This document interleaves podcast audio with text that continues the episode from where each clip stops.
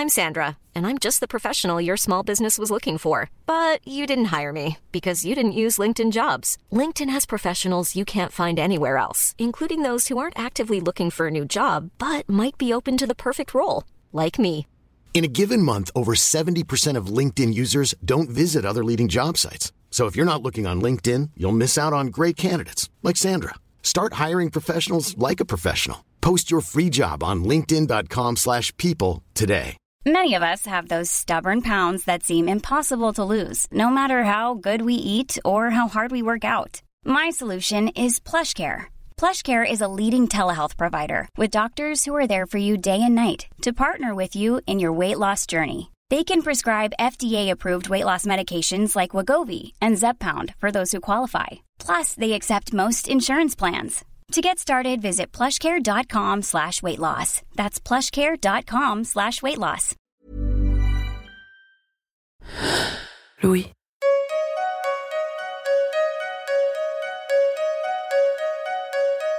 Dans son essai King Kong Theory, Virginie Despentes écrit Je suis furieuse contre une société qui m'a éduquée sans jamais m'apprendre à blesser un homme s'il m'écarte les cuisses de force.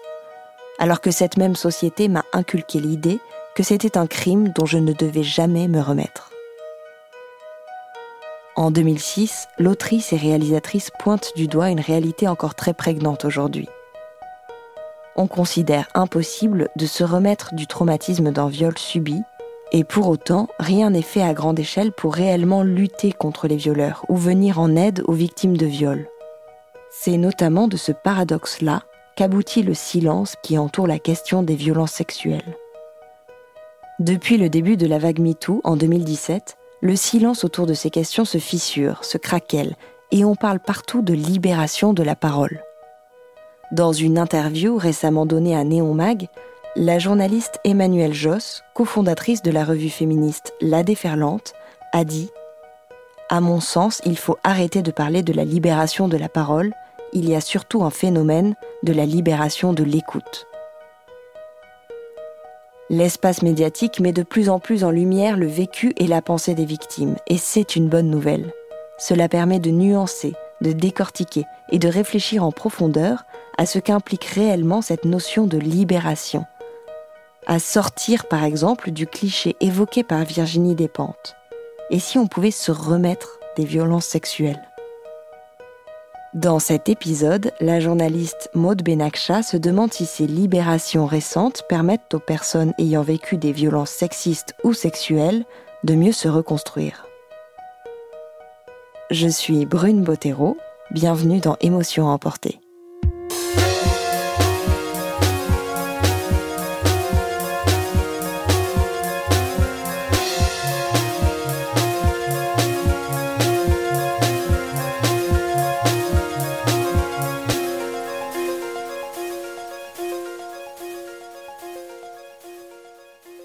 L'été de mes 20 ans, j'ai été violée. C'était un soir par un ami, et le lendemain matin, je me rappelle avoir ce raisonnement un peu absurde qui disait Je ne vais pas en parler parce que ça n'est pas arrivé, et ça n'est pas arrivé parce que je ne le voulais pas. Et puis plus rien. J'ai oublié. Je suis rentrée chez moi, j'ai retrouvé mon copain de l'époque, et j'ai poursuivi ma vie, en refoulant ce viol. Aujourd'hui, en 2021, je viens d'avoir 27 ans et il y a quatre mois, j'ai décidé d'aller chez une psychologue. Au bout d'à peine quelques séances, tout est ressorti, sept ans plus tard, comme un uppercut. J'étais en état de sidération après ce rendez-vous, et puis j'ai continué ma vie comme j'ai pu, avec le poids de cette information qui, cette fois, n'allait plus jamais disparaître de mon esprit.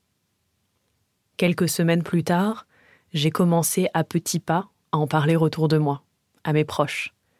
Je leur partageais mes difficultés, à savoir comment gérer cette période, à savoir que faire finalement de ce traumatisme et de cette effraction que j'ai occultée pendant si longtemps. C'est à ce moment-là qu'avec l'une de mes amies qui est sage-femme, nous avons parlé de la période de reconstruction, cette période de l'après. Pendant cette conversation, elle m'a évoqué une réflexion qui lui trotte en tête en ce moment, une réflexion qui n'est pas chiffrée, mais qui se fonde sur ce qu'elle observe, après avoir exercé plusieurs années son métier dans des hôpitaux, elle travaille depuis quelques mois dans un cabinet privé. À chaque premier rendez-vous avec une patiente, comme à son habitude, elle pose la question suivante. Avez-vous déjà été victime de violence?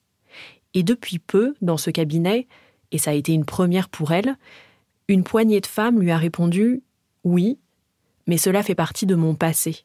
Ça ne représente plus qui je suis aujourd'hui. Ça nous semble à toutes les deux assez étonnant comme réponse. D'autant plus quand cela vient de femmes qui ont 20, 30, même une jeune quarantaine d'années. Moi, probablement par rapport à mon vécu, par rapport à mes lectures et à la représentation que je me fais du monde, j'ai l'impression que les conséquences d'un viol ou d'une autre violence, conjugale par exemple, on les tire comme un boulet tout au long de sa vie, même une fois mise en sécurité. Donc c'est vrai, ça m'étonne. Mais en même temps, ça me donne un certain espoir. Est-ce que la société, sans pour autant mettre fin aux violences sexistes et sexuelles, armerait mieux les victimes dans leur reconstruction? Notre époque offrerait-elle de meilleures ressources pour se reconstruire après un traumatisme? Sentons déjà les effets positifs de la libération de la parole et surtout celle de l'écoute sur la reconstruction. Et comment retrouver estime de soi, confiance et joie après avoir subi des violences? Pour tirer le fil de cette hypothèse, j'ai voulu connaître l'analyse et l'expérience de Mathilde Delespine. Elle est sage-femme, est responsable de l'unité de soins dédiée aux femmes victimes de violences au sein de la Maison des femmes de Saint-Denis, en Île-de-France. Un espace rattaché au centre hospitalier de Saint-Denis qui accueille des femmes en difficulté et ou victimes de violences. Dans son métier, Mathilde de Lespine suit toute personne ayant besoin d'un suivi gynécologique et notamment des femmes enceintes.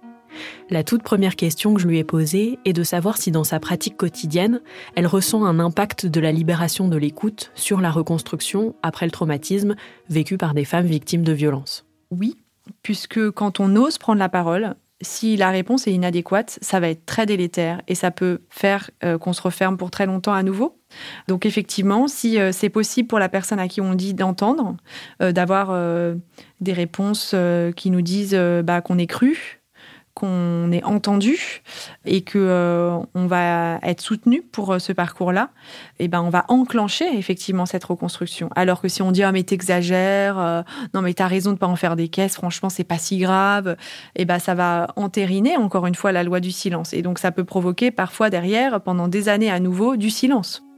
Au contraire, si la parole est correctement accueillie, elle peut permettre de réduire la honte ressentie par la patiente, lui montrer que son vécu a de la valeur du côté du ou de la professionnelle de santé, cela permet d'avoir plus d'informations et de rediriger la patiente vers les professionnels qui lui seront le plus utiles. Si on entend, on est obligé de mettre en place des, choses, des moyens, des réponses. Donc la libération de l'écoute, ça va aussi de pair avec l'augmentation des ressources de réhabilitation. Donc oui, ça va favoriser les parcours de reconstruction. Pour permettre d'entendre, l'un des outils à la disposition des médecins est justement cette question. Avez-vous déjà été victime de violence Mathilde de Lespine pose cette question à toutes ses patientes, au minimum lors de la première consultation. Elle lui permet notamment de tisser un lien de confiance et d'égalité entre elle, qui est sage-femme, et la patiente.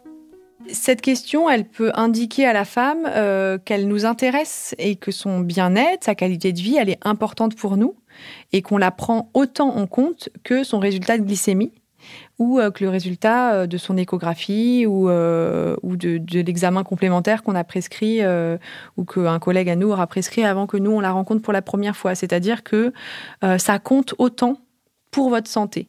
vous n'êtes pas un, un, utérus sur pattes, vous n'êtes pas une couveuse qui est en train de fabriquer un bébé et c'est la seule chose qui nous intéresse. de façon très pragmatique, tout simplement parce que de ne pas prendre en compte un tel événement de vie, ça va réduire à néant tous les efforts qu'on aura faits sur d'autres problématiques, que ce soit en termes de prévention ou en curatif. Pour donner un exemple, il n'est pas euh, utile d'hospitaliser une femme une semaine parce que son diabète gestationnel est très déséquilibré. Si on ne se pose pas la question, est-ce qu'elle a suffisamment d'argent pour euh, avoir une alimentation équilibrée? Parce que nous, on va lui dire, Madame, il faut avoir un régime équilibré, il faut, limiter euh, les, sucres, etc. Euh, si on ne se pose pas la question, est-ce qu'elle a la possibilité euh, de faire euh, ce qu'on lui indique en termes d'hygiène de vie, c'est-à-dire de marcher plusieurs fois par jour. Euh, voilà, est-ce qu'elle a du soutien? Est-ce qu'elle n'est pas débordée de, tâches ménagères, etc. Et est-ce que elle est en sécurité en ce moment dans sa vie? Est-ce qu'il n'y a pas quelqu'un dans sa vie qui lui fait du mal? Si on, oublie de poser ces questions, on aura beau lui donner nos conseils et nos règles, comme on appelle hygiéno-diététiques, enfin, c'est une perte de temps. Donc, c'est vraiment euh, de gâcher notre énergie et euh, surtout de gâcher sa santé en fait. Parce que poser la question permet d'ouvrir une porte que les patientes osent rarement pousser. Le fait de poser la question de repérage systématique, ça indique que c'est de notre domaine de compétence et qu'on peut entendre et que ça nous intéresse. Parce que sinon, on a vraiment des témoignages de dire euh, Ah oui, mon médecin euh, traitant, je suis très à l'aise avec lui, il est très aidant. Est-ce qu'il est au courant des violences conjugales que vous subissez depuis plusieurs années? Ah bah non, euh, enfin lui c'est un médecin, c'est pas c'est pas son affaire en fait bah en fait les violences conjugales c'est un grave facteur de risque sur la santé et il s'occupe de votre santé. Donc si c'est son affaire. Ah oui mais ah vous croyez pas qu'après euh, ça va lui un peu lui faire peur si je lui raconte ça? Voilà. J'ai pas envie de choquer j'ai pas envie d'être le cas j'ai pas envie euh, qu'il me regarde autrement.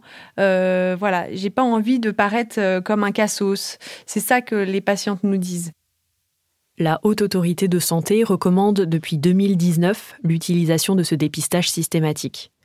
Moi, ça fait plus de dix ans que je vais chez la gynécologue au moins une fois par an, et il a fallu attendre l'automne dernier en 2020 et le rendez-vous chez une énième nouvelle gynécologue pour entendre cette question. Mathilde de Lespine a d'ailleurs participé à la rédaction de cette recommandation de la Haute Autorité de Santé. Au fil des années, elle s'est spécialisée dans l'accompagnement et le dépistage des femmes victimes de violences. En tant que sage-femme, elle est au contact de femmes enceintes ou non, mais elle s'est rendue compte combien la période de grossesse était une période propice au repérage des vulnérabilités et notamment des violences. La première raison qui explique cela est que toutes les femmes ont un plus grand accès aux soins pendant cette période. Elles ont des consultations minimum tous les mois, des échographies, des cours de préparation à la naissance, etc. Et aussi, il y a une motivation supplémentaire pour les femmes qui parfois ont une estime d'elles-mêmes très dégradée et se disent qu'elles, elles ne méritent pas vraiment qu'un un, professionnel de santé passe du temps pour elles. Mais là, il ne s'agit pas que d'elles, il s'agit du bébé. Donc pour le bébé, oui, alors je vais le faire. Pour le bébé, je vais aller voir la dictologue. Pour le bébé, je vais aller voir le psychologue pour le bébé, je vais aller voir le juriste pour comprendre mes droits et prendre des décisions par rapport à mon couple de façon éclairée. Alors que si c'était que pour moi, bof, je vaux pas vraiment le coup, donc je, je n'y serais pas allée. Par ailleurs, la grossesse est aussi une période qui peut faire remonter des traumatismes de l'enfance. Une mise en lumière faite par le corps des femmes lui-même. L'inconscient est beaucoup plus accessible à la conscience de la femme enceinte, notamment au deuxième trimestre. C'est un phénomène qu'on appelle la transparence psychique. Donc la barrière de l'inconscient est beaucoup plus poreuse qu'habituellement. Et parfois, euh, on va avoir un réveil euh, obstétrical euh, d'un syndrome de stress post-traumatique ou en tout cas de symptômes anxieux qui avaient pu s'apaiser. voilà. Donc c'est important qu'on leur explique que c'est un phénomène physiologique euh, qui va pas durer parce que c'est assez décourageant pour les femmes qui avaient euh, fait un travail sur elles. Et là elles disent ça y est ça revient mais je vais jamais m'en sortir.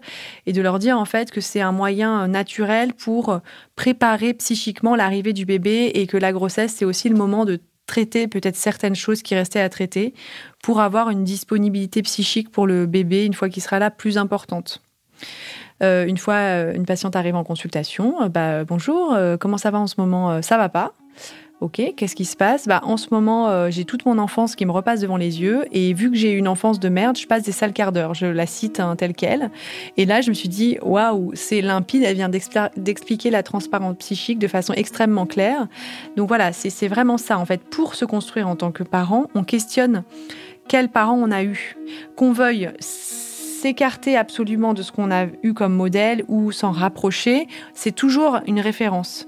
Et donc euh, ça, c'est plutôt, on va dire, sur le plan intellectuel, mais aussi sur le plan psychique et émotionnel, ce, travail est, en œuvre vraiment. Donc euh, si vous voulez, dans la vie, euh, quand on n'est pas enceinte, on a accès à notre inconscient par les rêves, nos actes manqués, quand on oublie un rendez-vous qu'on n'avait pas vraiment envie en fait, mais on s'est dit ici, il faut vraiment y aller, puis on l'oublie euh, deux heures après le rendez-vous, comme ça on n'a aucun moyen de rattraper le coup, ou des lapsus, quand on dit un mot à la place d'un autre et que ça veut dire un peu ce qu'on pense au fond de nous, mais qu'on n'ose pas trop dire comme ça. Et en fait, quand on est enceinte, euh, il y a beaucoup plus de, rêves beaucoup plus importants en quantité. Euh, et même en journée il y a comme ça des pensées qui, viennent à, la conscience. Euh, il y a des thèmes comme ça qui reviennent en boucle. Euh, enfin c'est beaucoup moins refoulé que en dehors de la grossesse. Donc voilà on a comme ça beaucoup plus accès à des souvenirs qu'on n'avait pas habituellement et des événements de vie qui reviennent. Et en fait l'idée c'est d'en profiter pour les traiter pour les travailler pour que ça soit peut-être un peu plus résolu qu'avant la grossesse et que ça soit moins envahissant, euh, même si c'était envahissant que de façon inconsciente, c'était quand même envahissant, voire handicapant.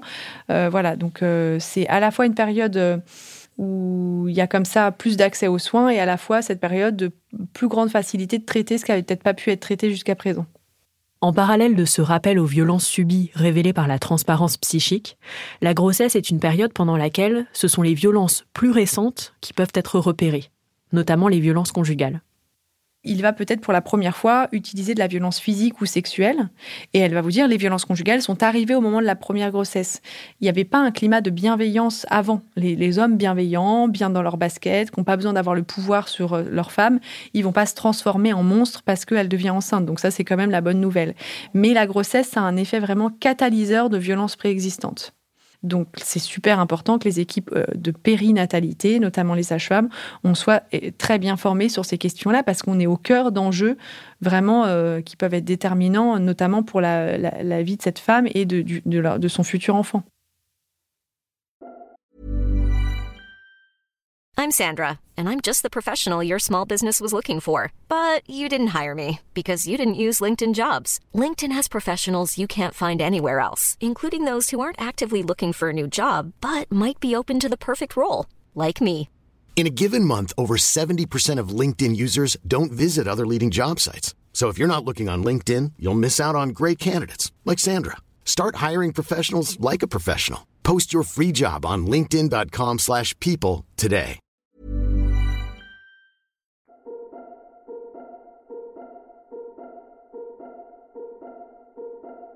Une fois que la parole a pu être accueillie, c'est là que normalement la reconstruction peut démarrer.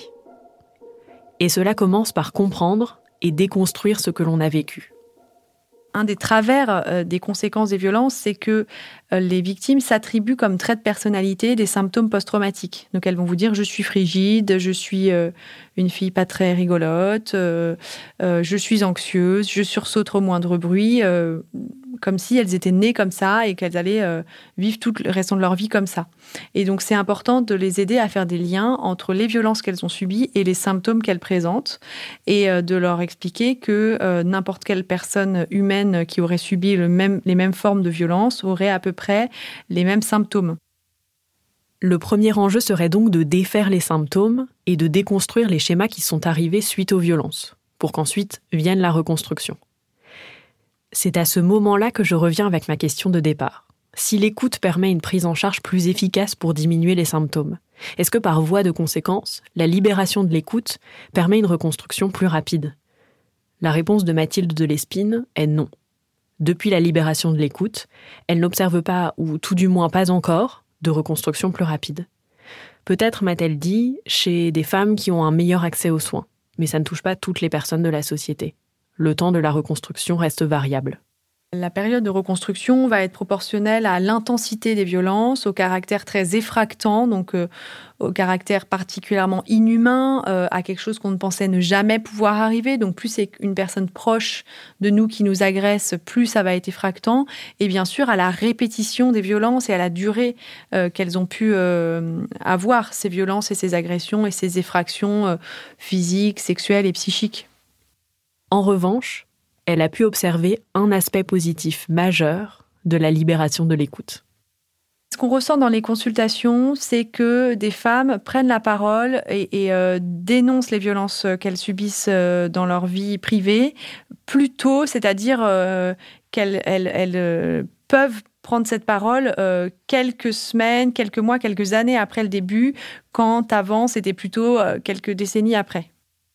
Même sans accélérer la reconstruction, tout ce processus qui arrive plus tôt permet d'avancer le moment où cette reconstruction débute, ce qui est en soi énorme. Une grande progression qui s'expliquerait en partie par des avancées sociétales et politiques. Il y a peut-être un biais parce que moi je suis sage-femme depuis 2009, mais ce que je peux témoigner euh, sur la dernière décennie, c'est qu'il y a eu beaucoup de progrès sur la formation des professionnels et donc sur des actions de prévention, que ce soit des préventions euh, primaires pour éviter que ça arrive ou des préventions plutôt secondaires ou tertiaires pour limiter l'impact euh, des violences qui ont, ont déjà eu lieu. Pareil, au niveau législatif, euh, il y a eu beaucoup de lois qui ont été euh, mises en place depuis les années 2009-2010 pour euh, une meilleure protection des femmes victimes de violences. Et ça, ça n'a été possible que parce que les décennies d'avant, il y a eu un très gros travail en termes de comptabilisation du phénomène de mesure de l'ampleur du phénomène. Et en fait, c'est à peu près depuis les années 2000 qu'on a des études nationales de grande ampleur faites par des instituts de recherche extrêmement rigoureux et, avec des enquêtes qui sont demandées par les collectivités, euh, donc euh, l'État et, compagnie. Avant, on ne mesurait pas vraiment l'ampleur du phénomène. Donc, euh, dans les années 1993-14, l'ONU a pu dire qu'il fallait que les États membres aient des statistiques. Et nous, la première enquête nationale de grande ampleur, elle, elle, date des années 2000. Elle s'appelle l'enquête ENVEF, l'enquête nationale sur les violences envers les femmes en France. Voilà, donc avant, c'était plutôt des estimations et on disait oui mais vous vous êtes une association féministe donc de toute façon vous êtes un peu hystérique c'est bien connu vous en voyez partout calmez-vous il y en a pas tant que ça et quand l'envef est sorti et qu'elle a pu euh, dire que dans l'année précédant l'enquête une femme sur dix avait révélé euh, avait subi des violences euh, conjugales bon, ça pose un peu le décor. c'est rassurant pour les 9 femmes sur 10. Mais par contre, une sur 10, c'est énorme. Donc, qu'est-ce qu'on fait de ça? Et donc, une fois qu'on connaît l'ampleur, on peut mettre en place des politiques publiques. Et d'ailleurs, il y a eu euh, cinq plans euh, triennaux de lutte contre les violences faites aux femmes euh, interministériels et ils ont commencé en 2005. Donc on voit bien que c'est assez récent en fait que les collectivités territoriales et les institutions publiques se mobilisent pour, pour, déterminer des politiques publiques de prévention et de protection je me souviens très bien à la fin de, de, mon mémoire de Master 2, lors de mon oral, j'avais dit que c'était super important que collectivement, nous diminuions notre seuil de tolérance des violences intrafamiliales, sexuelles et sexistes. Et on m'avait dit, ah, quand même, on n'est pas tolérant euh, de ces violences.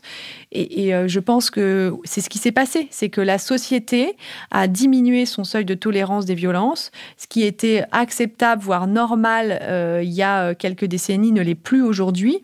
On, le voit bien avec la loi sur la fessée. C'est important.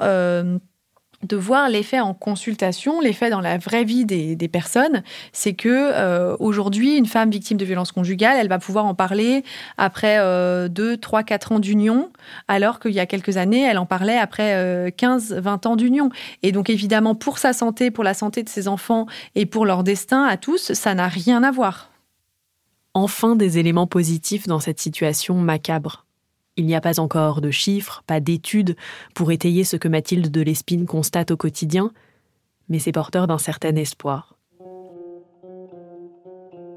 Face aux évolutions législatives, aux prises de conscience plus générales de l'entourage des victimes, des médecins, des policiers, des avocats, le soutien très important des associations et la mise en lumière enfin faite par les médias, il y aurait certains changements palpables.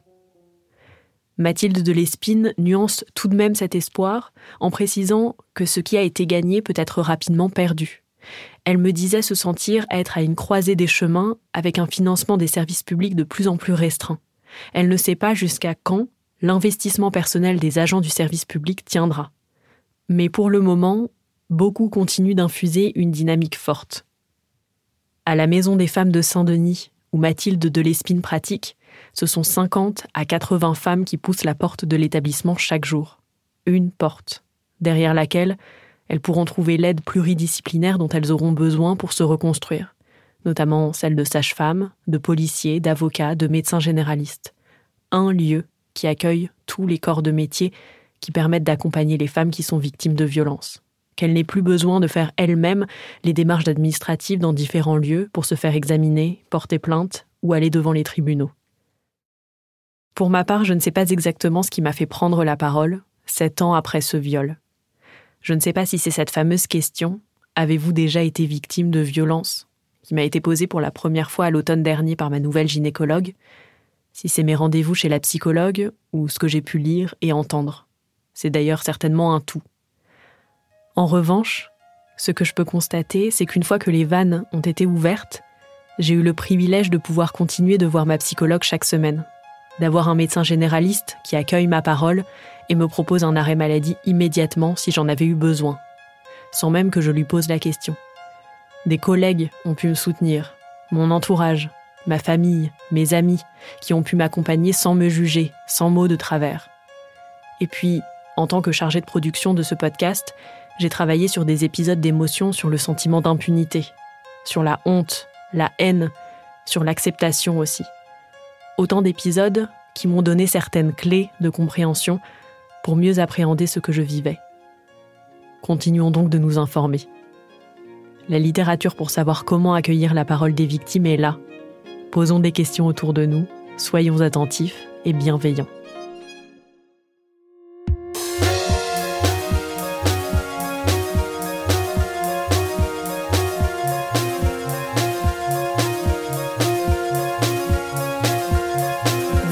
D'écouter Émotion emportée. Pour rappel, aujourd'hui en France, selon l'Observatoire national de la délinquance et des réponses pénales, 94 000 femmes sont victimes de viol ou tentatives de viol chaque année. Dans 9 cas sur 10, la victime connaît l'agresseur. Les violences sexuelles sont en grande majorité commises par des hommes, sur des femmes ou des enfants, et concernent tous les âges et tous les milieux sociaux. En mai 2016, l'OMS a approuvé un plan d'action mondial visant à renforcer le rôle du système de santé dans la lutte contre la violence interpersonnelle, en particulier à l'égard des femmes et des filles et à l'égard des enfants. Cet épisode a été tourné et monté par la journaliste Maud Benakcha, qui est aussi la chargée de production d'émotions. Jean-Baptiste Aubonnet en a fait la réalisation et le mix. Nicolas De Gélis a composé la musique du générique. Émotion est un podcast de Louis Média, également rendu possible grâce à Maureen Wilson, responsable éditoriale, Marion Girard, responsable de production, Mélissa Bounois, directrice des productions, et Charlotte Pudlowski, directrice éditoriale. À bientôt!